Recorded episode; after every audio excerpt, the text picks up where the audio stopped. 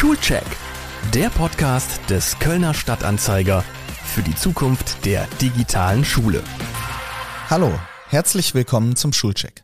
Mein Name ist Hendrik Geisler und ich spreche in diesem Podcast mit Expertinnen und Experten über kluge Lösungen für die Zukunft der digitalen Schule.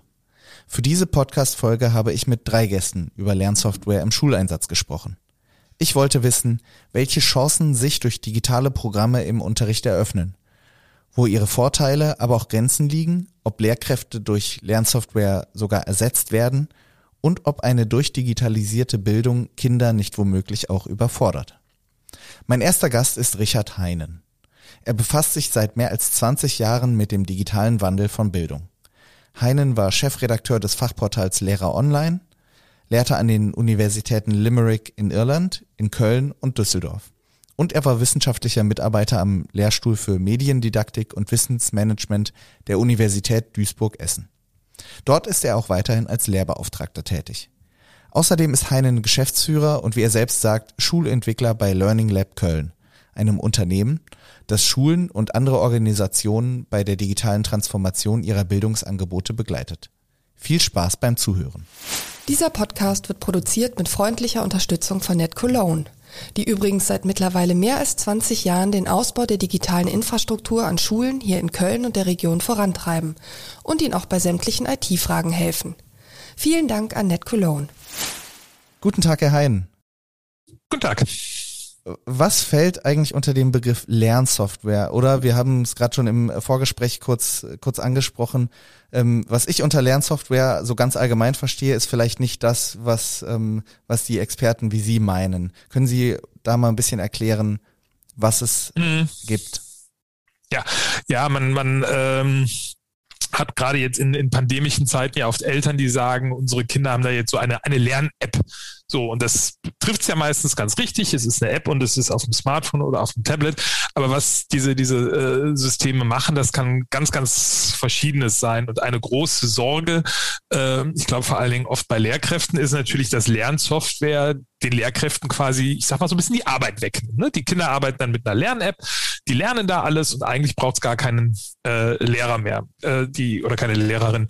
Ähm, die, die Angst vor der künstlichen Intelligenz äh, schwingt damit. Da können wir vielleicht später nochmal drauf eingehen. Da gibt es schöne Erfahrungen äh, und ich glaube, die, die Angst ist eigentlich unbegründet. Das ist die eine Sache. Ähm, das andere ist, dass klassische Lernsoftware dem, dem Schüler oder der Schülerin natürlich wunderbar äh, helfen kann, ähm, bestimmte Sachen zu lernen, zu üben, gerade zu üben im Bereich der Mathematik, im Bereich der Fremdsprachen, weil ich bei einer, einer Lern-App, bei einer Lernsoftware etwas bekomme, was ich von einem Lehrer oder einer Lehrerin gar nicht so einfach bekommen kann, nämlich sehr direktes Feedback. Also ich mache eine Übung und die Software sagt mir direkt, das hast du richtig gemacht oder falsch gemacht.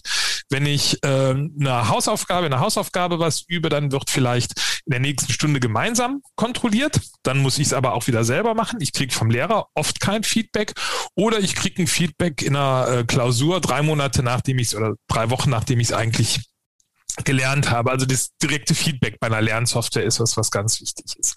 Und dann haben wir noch was, was eigentlich in diesen Zeiten, in denen wir gerade leben, ganz äh, wichtig ist, dass wir sowas haben, was man allgemein als Lernmanagementsysteme äh, bezeichnet. Als leider sind das äh, ist, ist der Begriff auch nicht ganz richtig, weil sie meistens nicht das Lernen der Kinder äh, managen, sondern eher das Lehren der Lehrkräfte managen, also Lehrmanagement sind. Das heißt, äh, wie kann ich Kindern äh, Aufgaben zugänglich machen, Lernmaterialien zugänglich machen, ihnen Feedback geben und so weiter. Und es gibt eine neue Tendenz, wo es auch darum geht, äh, zu sagen, wie kann ich mit einer Software den Kindern helfen, ihr eigenes Lernen selber zu planen, zu dokumentieren, zu strukturieren und auch zu reflektieren, um dann wirklich sagen zu können, was, was brauche ich denn jetzt, was will ich denn jetzt gerade lernen ähm, und so weiter. Das ist so diese ganze breite Range, die wir da haben, wenn wir von Lernsoftware reden. Also da steckt eigentlich ganz viel dahinter und man muss eigentlich immer genauer hingucken, ähm, was was ist. Und ich glaube auch, dass wir eigentlich alles von dem, was ich gerade so skizziert habe, äh, im Schulalltag äh, gut brauchen können.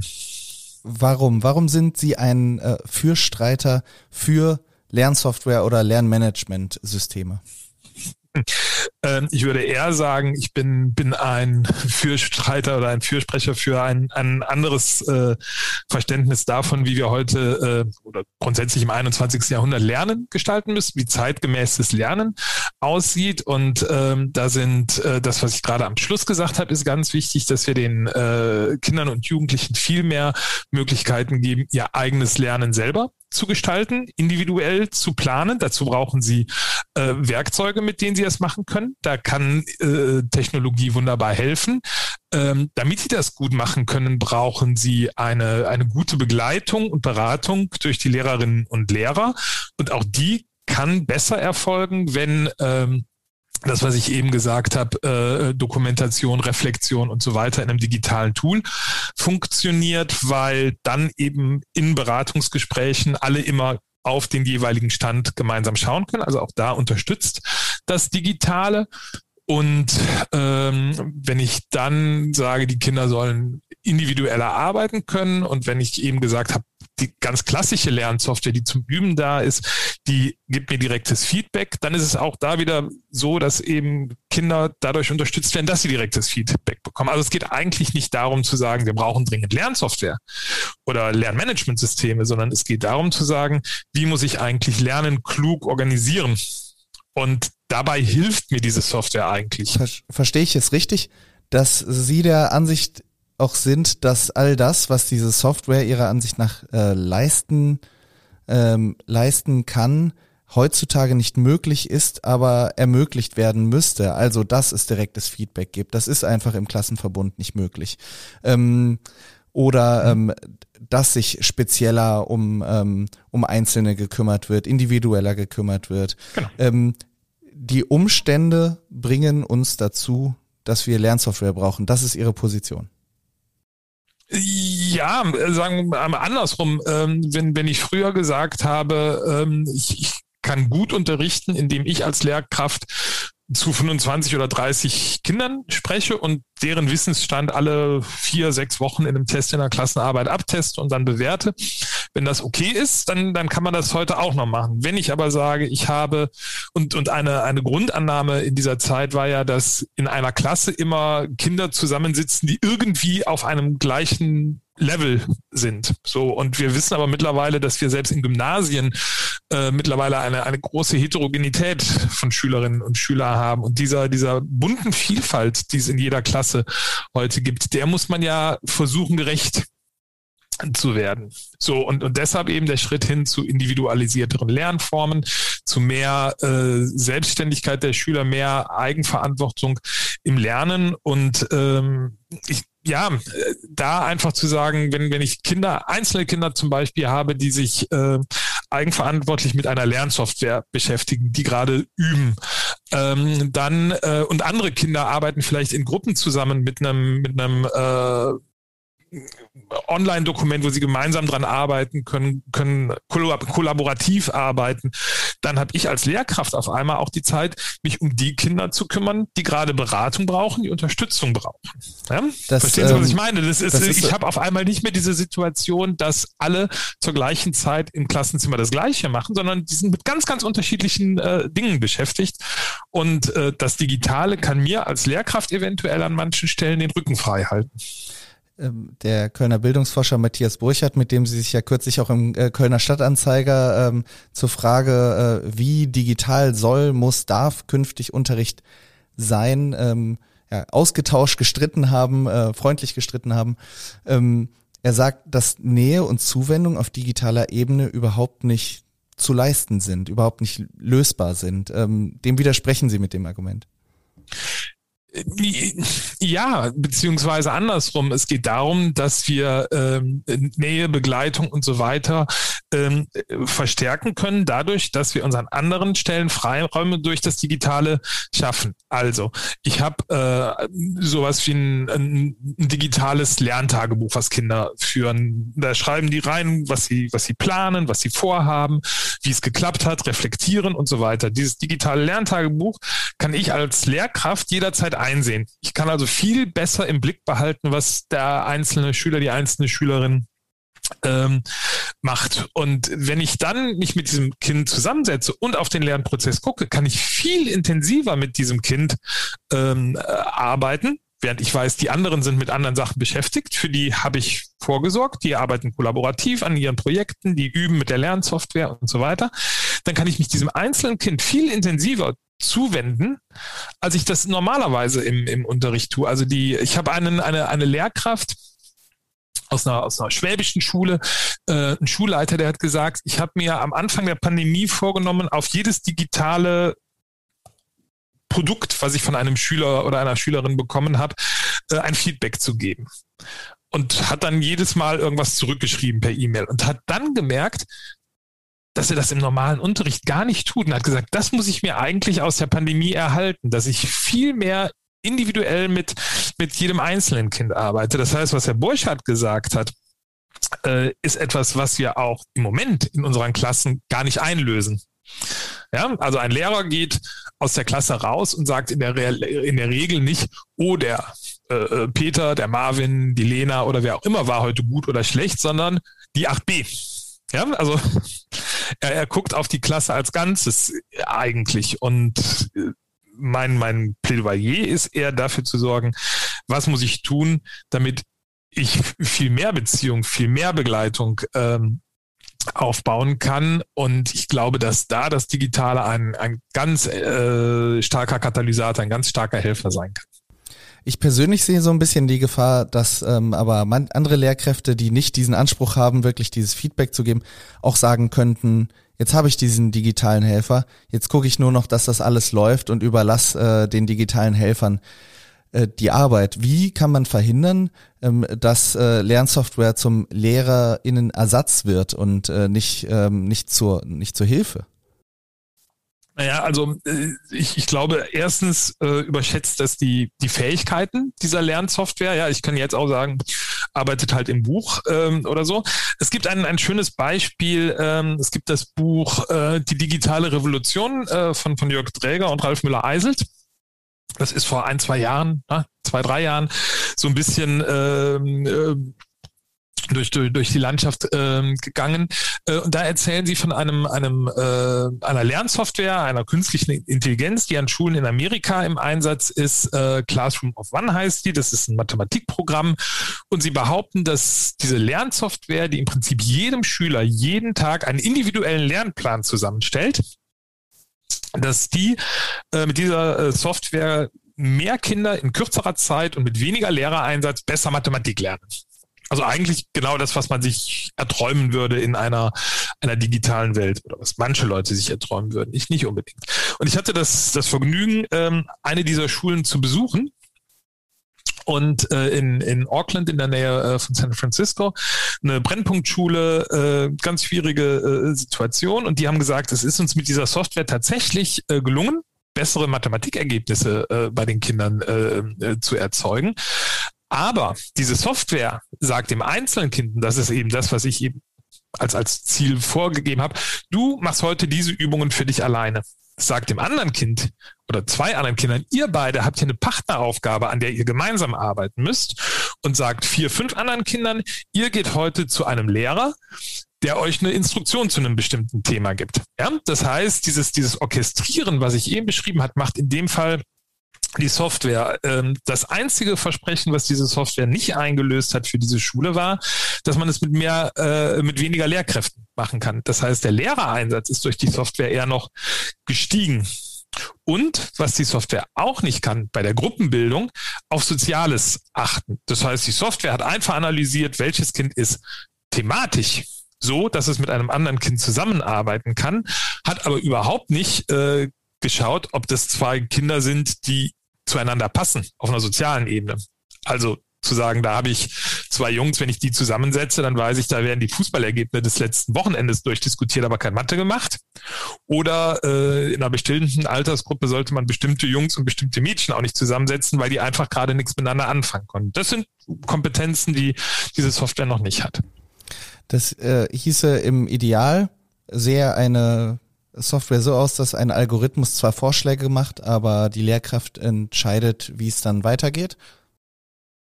Genau, ja. Also wenn, wenn man wenn man diese Art von Lernsoftware dann in den Fokus stellen würde. Ich finde ähm, aber tatsächlich, dass ähm, das eben so dieses dieses äh, klassische Üben etwas ist, was man so äh, an, auf der einen Seite sehen muss, aber dass diese Organisation, wie interagieren wir miteinander, wie ähm, rede ich als Lehrkraft mit dem einzelnen Schüler, mit der einzelnen Schülerin?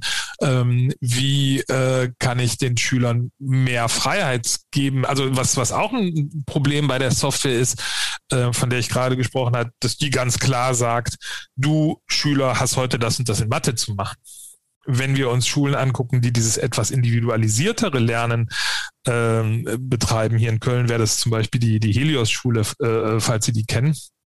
Ähm, die ähm, lassen letztendlich die Kinder viel freier entscheiden, ob sie sagen, ich gehe heute in das Lernbüro und widme mich dem, weiß ich nicht, dem Thema Deutsch, Englisch oder Mathematik.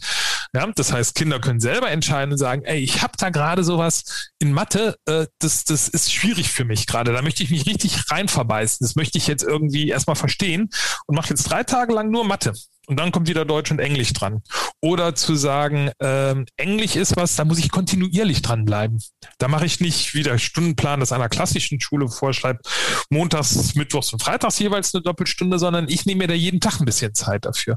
Das sind so diese Sachen, ähm, wo man eigentlich hinkommen möchte, dass äh, Kinder sich da frei ähm, äh, entwickeln können und eben, das ist das, was ich meine mit Verantwortung fürs eigene Lernen ähm, übernehmen. Aber eben begleitet und da dann wieder äh, die Unterstützung durch die Lehrkraft und deshalb die digitale Dokumentation damit Kinder dann aber sich wirklich frei entwickeln können und nicht äh, anderweitig womöglich Interessen geleitet sind, ähm, gibt's äh, gibt's auch ähm, Kritiker von digitaler Lernsoftware, auch Herr Burchardt gehört äh, wieder dazu, die sagen, ähm, solche Software muss aus Konzernen herausgelöst sein, die dürfen nicht von ökonomischen und ähm, anderweitig gelegenen Interessen geleitet sein, mhm. aber das Schulsystem, die, die Ministerien sind doch gar nicht in der Lage, das zu überprüfen. Ähm, Sie plädieren nicht dafür, auf äh, private Lösungen zu verzichten, richtig?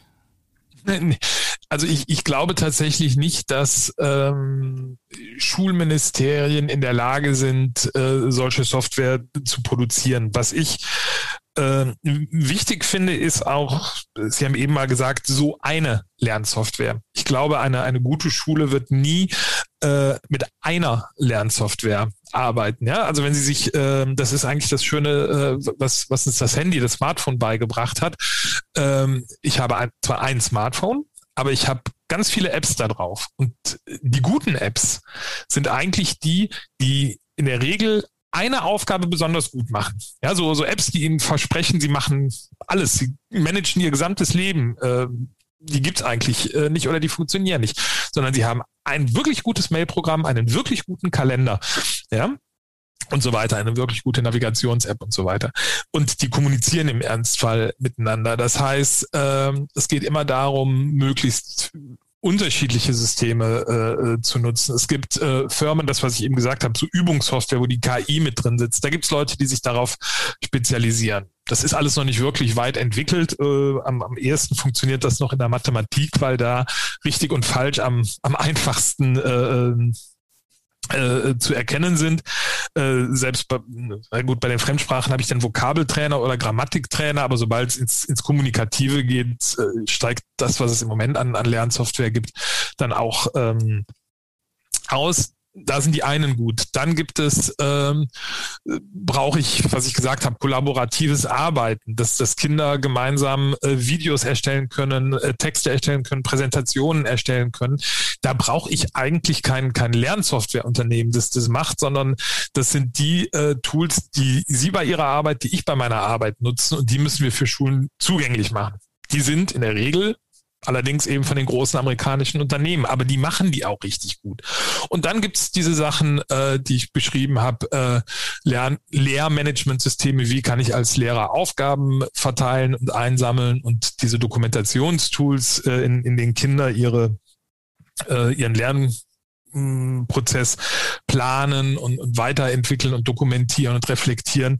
Ähm, das sind äh, im Moment Dinge, die ganz oft von, von äh, Startups entwickelt werden, die von äh, Schulen selbst auf den Weg gebracht werden, wo in, in Deutschland aber auch durchaus zivilgesellschaftliche Organisationen mit dem Spiel sind und, und das unterstützen. Ja, also ich glaube, es braucht eine gewisse Bandbreite und es ich, ich glaube, es ist auch schwierig, wenn wir jetzt auf staatliche äh, Produkte gucken, äh, wenn, wenn staatliche Produkte in Konkurrenz zu diesen, egal ob es jetzt die großen kommerziellen oder die kleinen Startups sind, in Konkurrenz dazu treten, weil eigentlich müsste, äh, müssten Bildungsministerien, Schulministerien helfen, einen Überblick zu, äh, sich zu verschaffen und äh, müssten äh, solchen Unternehmen äh, den Weg ebnen, zusammen mit Schulen ihre Produkte zu verbessern. Ich habe das, also ich glaube, ich habe das, das Gefühl, so es gibt hier vor allem ja? Logineo in NRW.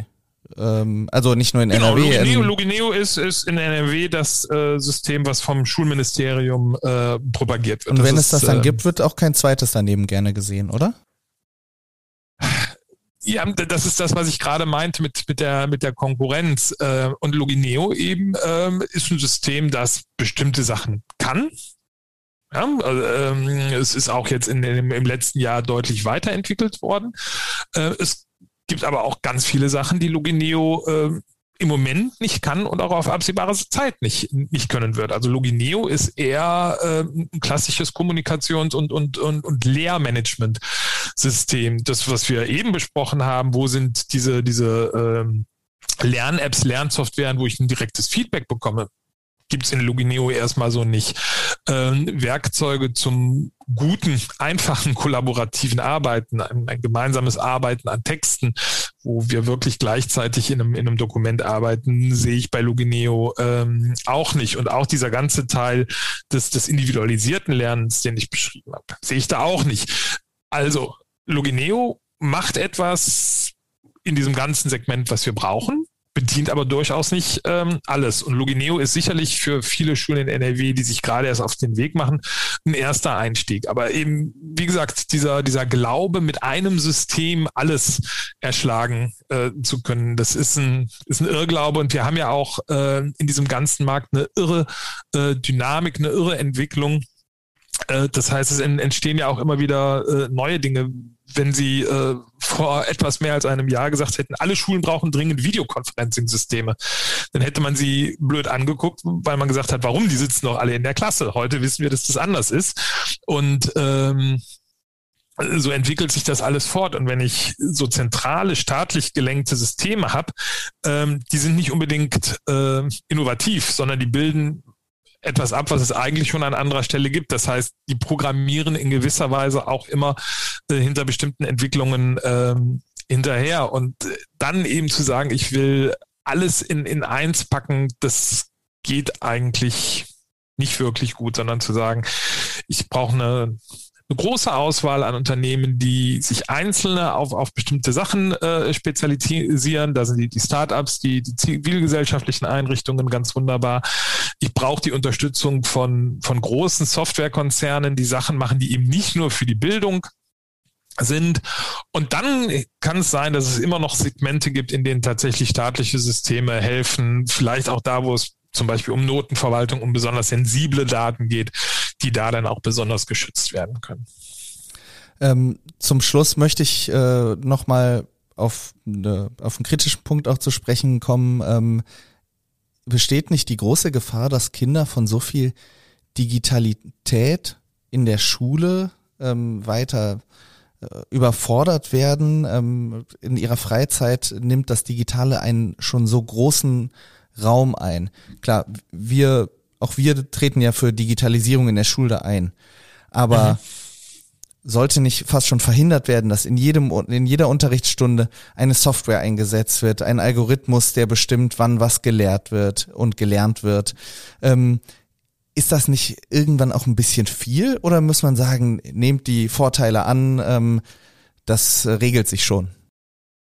Ja, da, da, sind wir wieder bei so einem Punkt, den ich ganz am Anfang mal gesagt habe. Mir geht es gar nicht darum, ob, ob und wie wir digital arbeiten, sondern wie wir eigentlich Lernen organisieren. Und dann ist es mir zum Beispiel wichtig, dass an, an einer bestimmten Stelle ein, äh, ein Lernender selber entscheiden kann. Wir haben gesagt, es soll über, über die, die Kinder sollen über ihr Lernen reflektieren. Und dann wäre es für mich äh, äh, sinnvoll, dass sie selber entscheiden können, ob sie das auf einem Blatt Papier tun und dieses Blatt Papier dann abfotografieren und es in einer Lern, in einem, einem Tagebuch oder sowas archivieren und, und, und äh, dokumentieren oder ob sie das direkt digital machen oder ob sie das lieber als, als Audioaufnahme machen und so weiter. Ja, also Aber da wieder das klingt schon danach, dass es geben. keine analogen äh, oder äh, keine digital freien äh, Räume mehr geben könnte irgendwann. Ist das wirklich der richtige Weg? Ach, die, ja, nee, ich, ich finde diese, diese Schwarz-Weiß-Malerei nicht, äh, nicht gut. Nehmen wir jetzt mal tatsächlich diese Frage der, der Lerndokumentation. Ja, das könnte ich ja einfach, da gibt's auch Schulen, da gibt's Beispiele, äh, äh, Schulen, die das schon machen, die haben äh, solche, solche Bücher, die über ein ganzes Schuljahr von Kindern geführt werden. Ähm, die sind am Ende des Schuljahres, wenn die so ein, so ein Schuljahr im Schulranzen hinter sich haben, nicht mehr wirklich ansehnlich. Ähm, man, man muss immer vor und zurückblättern. Also da, da hilft mir das Digitale. So, das ist das eine. Und dann, was Sie gesagt haben, ähm, ich weiß nicht, ich kann Sie jetzt nur so bis, bis äh, na, Brustbild, sagt man, ne, sehen.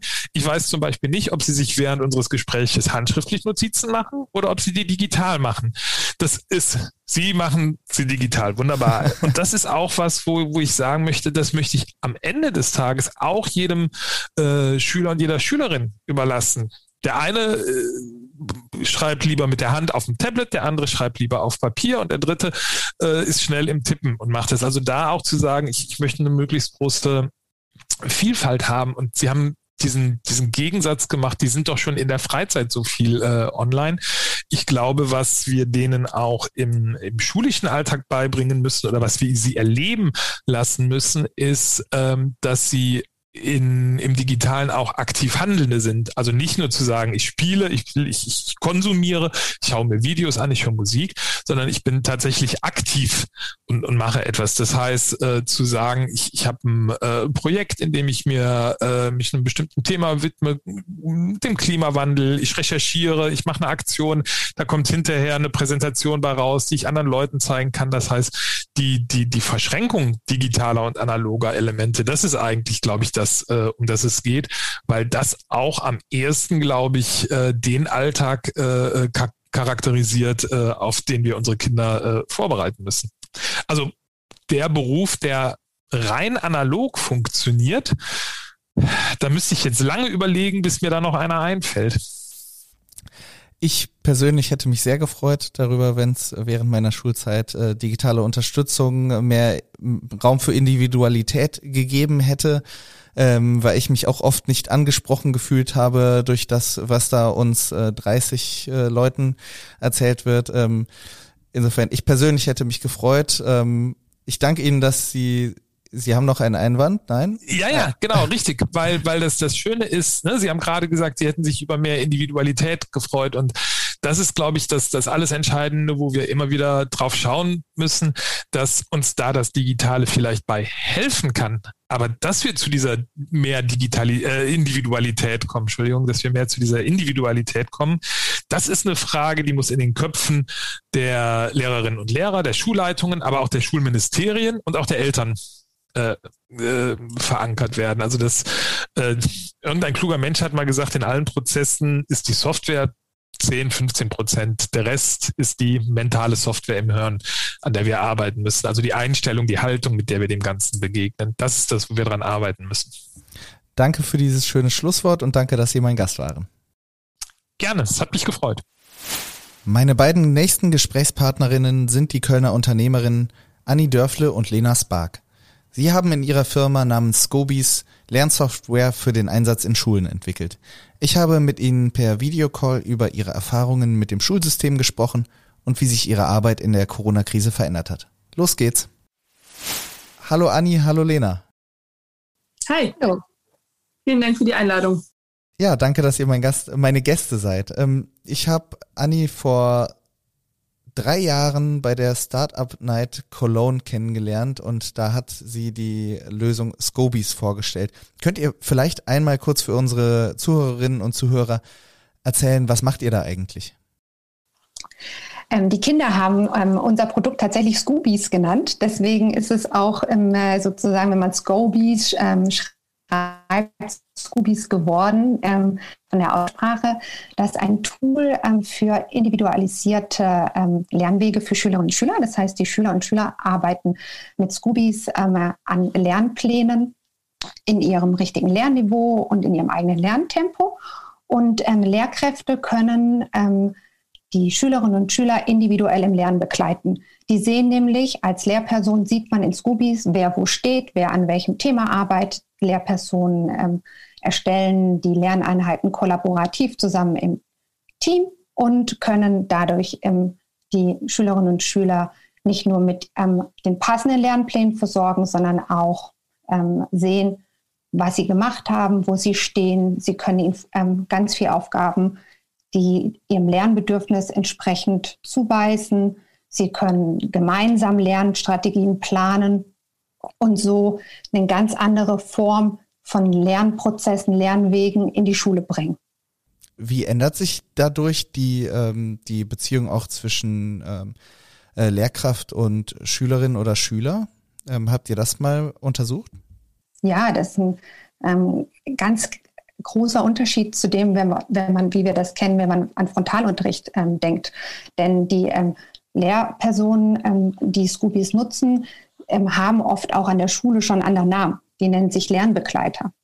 Und alleine schon das Wort Lernbegleiter impliziert ja, dass sie, dass die ähm, Lehrperson die Schülerinnen und Schüler ähm, unterstützen im Lernen. Die kennen ihre individuellen Fähigkeiten.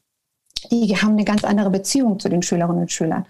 Die geben den Schülerinnen und Schülern ganz viel Freiheit im Lernen. Auf der anderen Seite sind sie aber da. Sie ähm, können die Lernstrategie zusammen ähm, planen. Sie leiten Lernen auch an.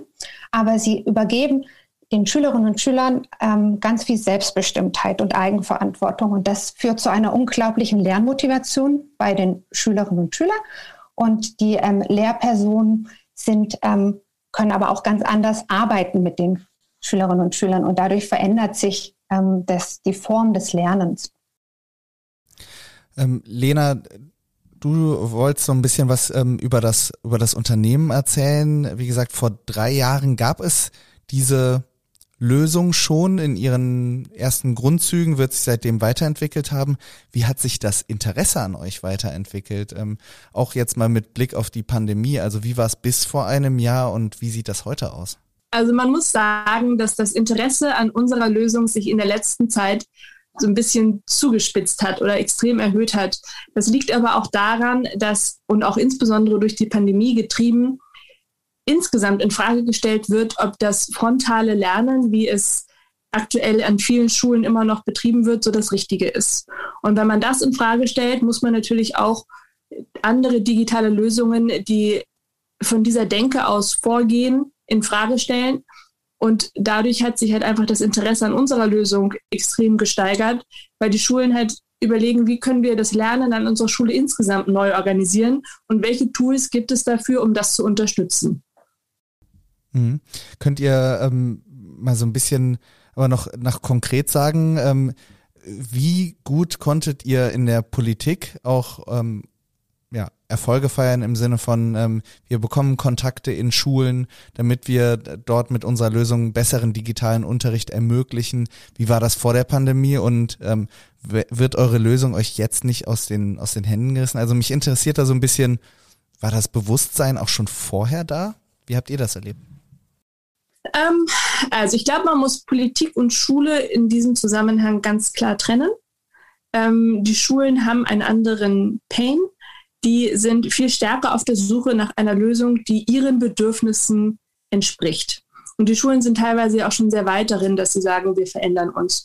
Und die Politik hat da einfach nochmal ein anderes, ja, eine andere ähm, Machtverhältnisse, die da aneinander, die da Kräfte, die da gegeneinander ähm, arbeiten oder die da einfach eine Rolle spielen. Zum Beispiel hat die Politik ja selber auch Lösungen entwickelt Und natürlich können die nicht gegen ihre eigenen Lösungen gehen. Und das ist schon etwas, das wir merken, dass für uns ist es zum Beispiel schwer, gegen ein, ähm, in NRW gibt es zum Beispiel das Logineo, gegen ein Logineo anzukommen oder gegen ein Moodle anzukommen, gegen diese ganzen hm, alteingesessenen Lösungen. Und das, weil die Politik sich da auch schwer tut, dann zu sagen, gut, komm, dann nehmen wir so ein modernes Startup mit rein, das eine ganz andere ähm, einen ganz anderen Lernansatz unterstützt. Ähm, es, es wird besser und wir haben, führen auch erste Gespräche mit Ländern. Das funktioniert ganz gut und das Interesse ist auf jeden Fall da und das Bewusstsein, aber in Sachen Politik ist es schon noch ein bisschen schwerfällig. Könnt ihr mal erklären, wer, wer zahlt eigentlich für euch oder wer bringt euch an eine Schule? Ähm, sind das ähm, Direktorinnen und Direktoren, die das vorantreiben oder sind das Schulträger? Wie fasst ihr Fuß? Sowohl Schulen, also die einzelnen Schulleiter, ähm, wir arbeiten ganz viel mit so Schulverbunden, die, ähm, aber das ist dann auch, das auch dann der ähm, Vertragspartner die einzelne Schule oder mit Schulträgern. Weniger mit den einzelnen Ländern, wobei das natürlich ähm, wieder großes Interesse dran haben. Ich frage auch deshalb, weil es mich natürlich interessiert, wenn jetzt zum Beispiel Eltern möchten, dass ihre Kinder einen digitalen Unterricht bekommen ähm, bei wem sie Druck machen müssten, ähm, gar nicht mal nur für eure Lösung. Ähm, ich bin da ja vollkommen offen. Ich habe mit eurer, äh, weder mit eurer gelernt noch mit einer anderen. Ähm, aber das heißt, ähm, sollen sich direkt an Schulleitungen und Schulträger wenden, wenn sie digitalen Unterricht wollen. Ist das richtig? Genau, also ist das in den Schulen meistens aber auch organisiert. Also in den meisten Schulen ist bei der Einführung von digitalen Produkten so ein ganzer Beirat involviert. Das heißt, der, der besteht aus Lehrkräften, aus jemand aus der Schulleitung, aber halt auch aus den Eltern. Und das wird häufig gemeinsam entschieden. Und meistens macht es Sinn als einzelner Elternteil, dass man sich an diesen Beirat wendet und sagt, ich habe da etwas, das finde ich, sollten wir zumindest mal diskutieren. Und dann kommt das in, in diese, durch diese, durchläuft es diese ganzen Prozesse mit den staatlichen äh, Konkurrenzprogrammen und ähm, mit den Widerständen, mit denen ihr kämpfen muss. Könnt ihr schon mal ein bisschen über Erfolge berichten? In wie vielen Schulen seid ihr vertreten? Ähm ja, also wie gesagt, Schulen suchen sich aktuell Lösungen, die zu ihnen und zu ihrer Art und Weise, Unterricht zu organisieren, passen. Und deswegen können wir da durchaus Erfolge auch gegen gegen Konkurrenten, sage ich mal, ähm, feiern.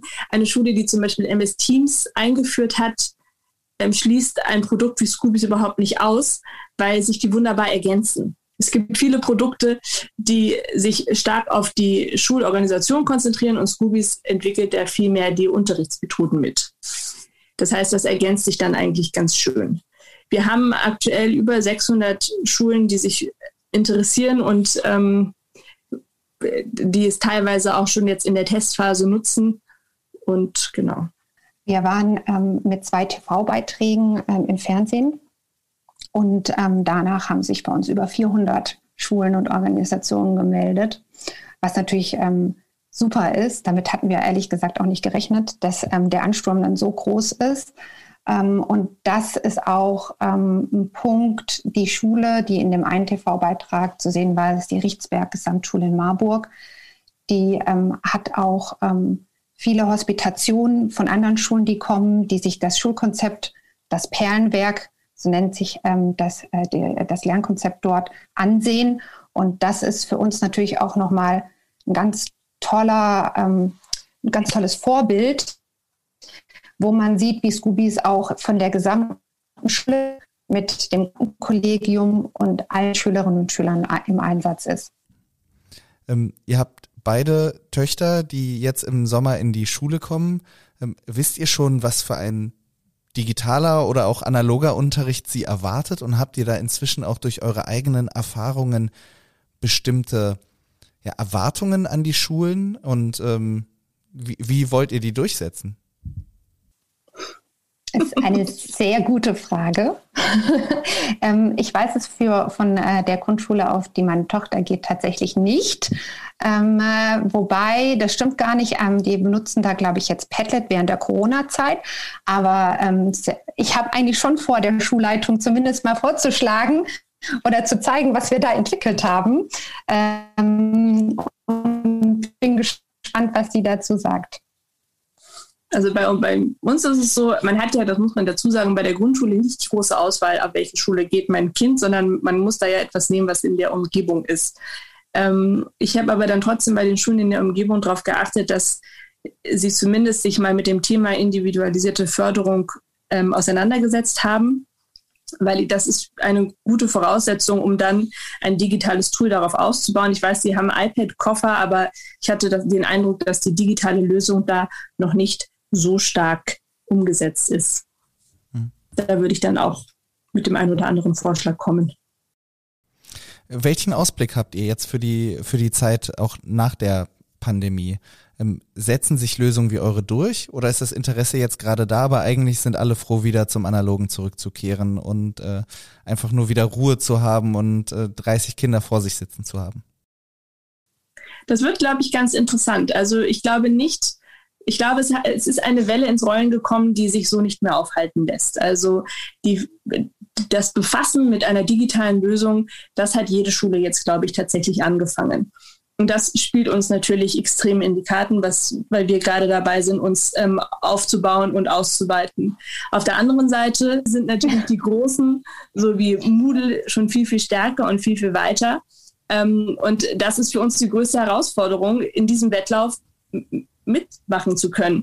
Aber wir sehen es als große Chance, dass es halt so viele digitale Lösungen aktuell gibt und dass eigentlich für jeden was dabei ist. Und dadurch lohnt es sich auch für jede Schule und für jeden Schulträger und für jeden Ausbildungsort zu gucken, was passt zu mir und ähm, das hilft uns natürlich auch. Ähm, wir haben zusammen mit der Gesamtschule Höhlscheid einen Praxisleitfaden entwickelt für Transformationsprozesse.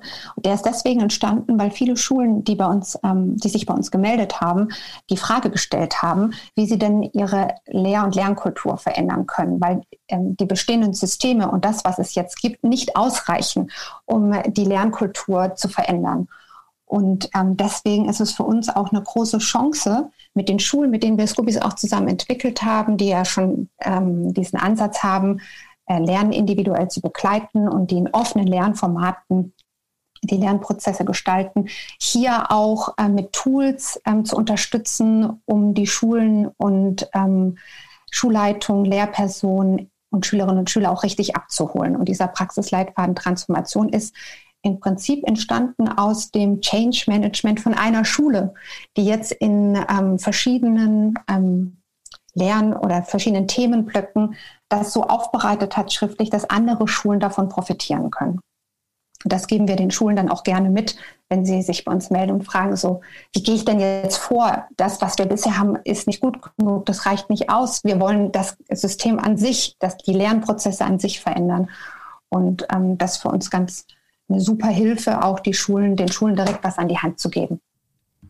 Wenn ihr, wenn ihr einen Link zu diesem äh, Praxisleitfaden haben solltet, schickt ihn mir gerne, dann werde ich ihn verlinken in den Show Notes. Ich danke euch auf jeden Fall, dass ihr meine Gäste wart. Ähm, trotz einiger technischer Probleme, die wir alle rausschneiden werden nach Möglichkeit. Ähm, ja, vielen Dank. Vielen Dank. Danke fürs Gespräch. Ich freue mich, dass Sie, liebe Zuhörerinnen und lieber Zuhörer, dabei waren und freue mich, wenn Sie mir eine Mail mit Kritik, Anmerkungen oder Hinweisen an schule.dumont.de schreiben. Vielen Dank auch heute an die Kölner Versicherung DEVK, die den Schulcheck präsentiert und unterstützt. Bis zum nächsten Mal und alles Gute in dieser nervenaufreibenden Zeit.